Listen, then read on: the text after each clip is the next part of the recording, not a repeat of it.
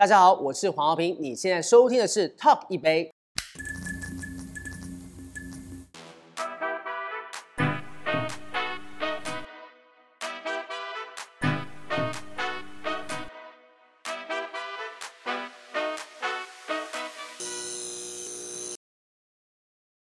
台湾的演艺圈呢，有非常多的学霸，但是这个学霸又能够斜杠的人呢，在这个三十岁世代的艺人当中呢，我想有一位非常具有代表性的人物，他的才华洋溢。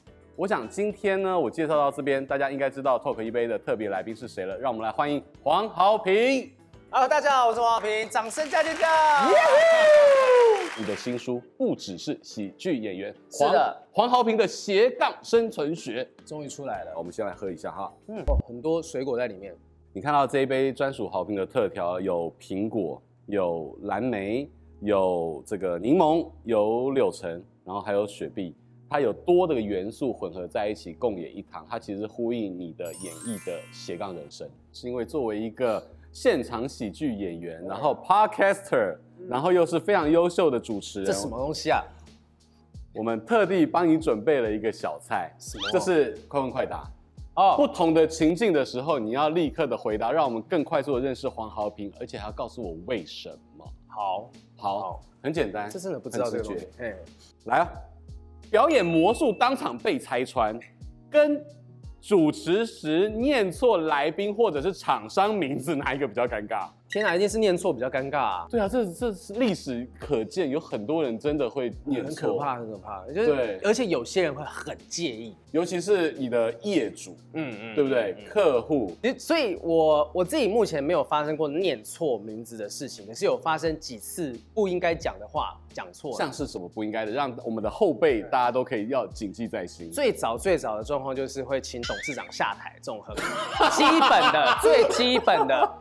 真的是那种主持人 one o one 里面会写说，请勿讲下台这两个字。我现在脑袋当中是不会有下台这个的这个词汇的。真的，真的，就是都讲回坐，回坐，回坐，return to your seat。有没有身后？哎，身后，身后，我自己觉得，呃，没有这么严重，就是可能会有些人会介意，可是我觉得这个字眼还算中性。但我比较不会去讲这东西啊，就后方啊，其实大家看像后方的荧幕什么。还有一个是我曾经主持过一个活动，然后董事长致辞嘛，哈，忘记什么主管致辞，他说。我们去年公司的目标是成长率高达七趴，我们有达到吗？那通常这样，有，我会拿麦克，有。他转过来看着我说，没有。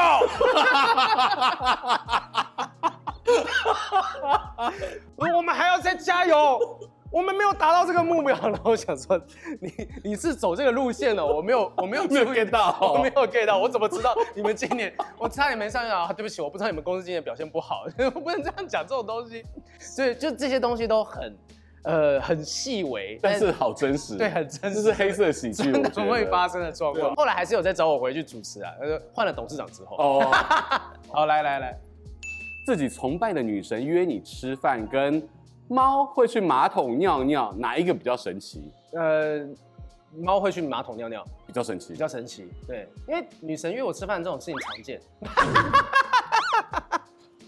好啊，好啊，好啊，要主持不下去了吗？没有，没有，宝贝，我要澄清，没有这件事情发生，没有，没有，没有。女神是谁？女神没有，我我我女朋友就是我的女神。我们从刚才这一段就可以看到黄耀平的求生欲真的非常强。我跟你讲一个很可怕的求生欲的故事哈，就是。呃，我想想看那那时候是怎么样。我当时跟我女朋友还住在，就是现在的女朋友还住在我们租屋处的地方。那个时候租屋处的马桶出了一点状况，我们请房东来修。房东说：“哇，这要怎么打掉重来？那没有马桶可以用，我们怎么洗洗澡、上厕所，怎么都不行。”然后我们就住在外面的饭店啊。当时呢，呃，当然就住便宜一点点的啊。当时我女朋友，我就跟大家分享一点小小生活情趣啊。有些时候呢，女生会想要跟男生一起洗澡。啊，对不对？想说生活情趣等等，然后又住在外面的饭店呢，浴室很漂亮、很干净什么。呃，有一次我回到家，我已经很累了，回到房间，然后我就脱衣服脱了，然后洗完澡，然后我就出来在旁边休息。然后他也忙完回到房间，他说：“哎，你洗完了？”他说：“我们不是要一起洗澡吗？”他当时这个反应，然后他就开始生气，他说：“你为什么没有等我呢？就是我我累了一整天下来，我觉得有一点点生活的情趣，我觉得很可爱，为什么你要自己先洗完就开始生气？”然后我当时的做法是，默默走到那个吧台那边，拿了一包咖啡包，然后走进浴室，把咖啡包淋在我自己的身上。他说：“来，我们再洗一次。”哇塞！你不觉得很有创意吗？有有有，然后他就马上更生气，不是马上就要开心，不是应该就要开心，感受到你。他说你很幼稚，你干什么？你为什么要跟我赌气呢？他觉得他很生气，这是你的诚意，他觉得是生气。这是我的幽默，你没有感受到这个幽默。呃，反正后来就不了了之。但他后来事后想到这件事情，他也觉得其实很荒谬，整件事情很莲蓬头那个热水打开来，哇，满满的咖啡香。对啊，他流流进那个沟里面都是拿拿铁，知道吗？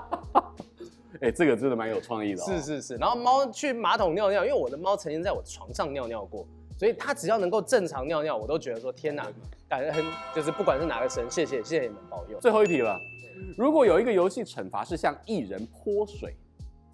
吴宗宪宪哥跟蔡康永康永哥，你敢向哪一位泼水？呃，康永哥。哎，为什么？因为宪哥被泼水并不少见，康永哥能泼他水的人，这个少之又少。你完全，我至少可以赚到六篇新闻报道，边际效益非常高。对对，对对，就敢喷在蔡康永脸上的男人这样子。Respect，谢谢康永哥，康永哥，这跟你的这个学学术这个学养是有关的，边际效益最高。你从小是一个会反抗父母的人吗？不会，我真的是非常乖的小孩子。就我爸妈要我去读什么，要我学什么，我就去学，我也没有不会有任何的含扣，不会回回嘴。我只有一次是真的，就是写在书里面那个故事嘛。长到那个时候。呃，在家里看电视，然后看到类似综艺节目之类的，觉得上面的明星载歌载舞的跳舞，我就指着电视说：“爸，我要当明星。”他说：“啊，当什么明星？”我说：“爸，我真的要当明星，我觉得他们好酷、好帅什么的啊，就是这种东西乱七八糟的，不要讲这种话。”我说：“不行，我爸我要当明星。”讲一讲，啪一巴掌就过来。我我记到现在，但事实上，呃，我相信我爸可能也都忘记了这件事情。可是我记到现在是哇，原来那时候我去。做这个表达的时候，我会得到这么激烈的，的一个对，对激烈的反馈。我觉得我爸可能也没有特别觉得怎么样，而且他其实从小到大没有打过我，就这么一次。我不知道是不是以前他曾经跟哪个女明星交往过，然后被被劈腿，maybe 担心在圈内遇到阿姨嘛？对对对对，万一说万一说跟谁的女儿在一起，结果搞半天是我妹之类的，哇，这个琼瑶来着 啊！所以我不知道我爸当时对于娱乐圈的误解或者是那个偏见是来自于哪里。那总之就是在那之后，我如果跟这种东西有关的，我比较不会跟我爸分享，是来自于这件事情。但终究会有一些关键的事件发生，让你觉得是父母其实是支持你的。嗯。嗯，对，像呃，在书里面有写到，是因为一通电话，对对，然后你才发现你的家人是支持你，嗯、然后可以朝你喜欢的方向奔去。嗯，因为当时我的理解是我爸对娱乐圈非常的反感，我只要做任何跟表演的事情有相关的，他都不能接受。所以后来我去参加《魔王大道》，其实我也没有太让我爸妈去介入或了解。我就说，啊，我今天要去录影了，我就走了，我就没有特别跟他们讲。只有一次是母亲节特辑，我我邀请我妈上节目。你知道我妈上那次节目，她也是非常的紧张。那我觉得他录完其实没有太开心，我不知道是为什么，有可能是他第一次上节目很紧张什么，我就知道 OK 好。我就不要再把我的家人、我的生活带进到演艺工作。你后来有跟他讨论为什么不开心？我觉得他可能认为那个妆化太浓。我搞了半天不是儿子要走这一行，对自己的形象管理。因为我妈很介意，她说啊，那个那个画面看起来好像没有那么好看，我妆是不是太浓了？我还请嘉千姐，我说嘉千姐这件事情我连连我妈都不知道，我请反正她这么多年她不会介意的。我请嘉欣姐说，嘉欣姐，我打电话让嘉欣姐，你传一个讯息。给我，然后那讯息里面写说，哎，好品那天妈妈上节目，我觉得她穿的好漂亮啊，整个整个很有气质。哦、对，我让她传了这个讯息之后呢，我打电话跟他讲，然后嘉欣姐传讯息过来，我就拿手机过去给我妈说，妈，你看嘉欣姐说你那天穿的很漂亮，她才 嘿嘿这样笑开来。这件事连我妈到现在都还不知道这件事情。好，所以黄妈妈今天在时隔多年之后，终于知道了，对这个当年的妆真的是浓啊，儿子是很贴心。但真的后来和解，呃，主要是因为魔王大道。他给我一个机会，被康熙来的制作单位他们看见。他那个时候，陈汉典因为某个电影去坎城影展出席。哦，有有一阵子汉宁就觉得自己电影咖了，这我们大家都知道。爱的面包块嘛，然后就 爱的面包 魂。康熙来了找我要去当助理主持人，就带汉典的班。他说：“哎、欸，找你来代班。”我当时想说：“哇，很棒！康熙来了，收视率这么高，流量这么高。”他说：“可是你要扮女装，你要扮徐薇老师。”我是真的可以模仿徐薇老师，就 Hello 大家好，我是徐薇老师，就是这个声音，对，有点像米老鼠，但是有点些微的不同。但呃，我当时在魔王大道有一个小小的要求，那时候跟制作单位说，呃，我我不想扮女装，原因不是说我我排斥或怎么样，是我觉得我留给我爸的最后一个底线，是我担心我扮女装会不会。其他不明所以的同事朋友会讲啊，丁家那波带波姐姐这波丁管的扮女装什么的不搭不起，我怕他们会有这样子的闲言闲语。我可以扛得了，我未必我爸扛得了，所以我就想说，好，康熙来了，既然这样邀请我，我跟我爸聊一下下，我就隔天中午我要在跟制作单位回复之前，我就打了一个电话给我爸，就跟我爸讲说，哎、爸，那个有你在忙吗？我说没事，我吃完饭。我说呃，我要去康熙来当助理主持。我说很好啊，OK 啊，去啊。我说可是我要扮许巍老师，我要扮女装，你 OK 吗？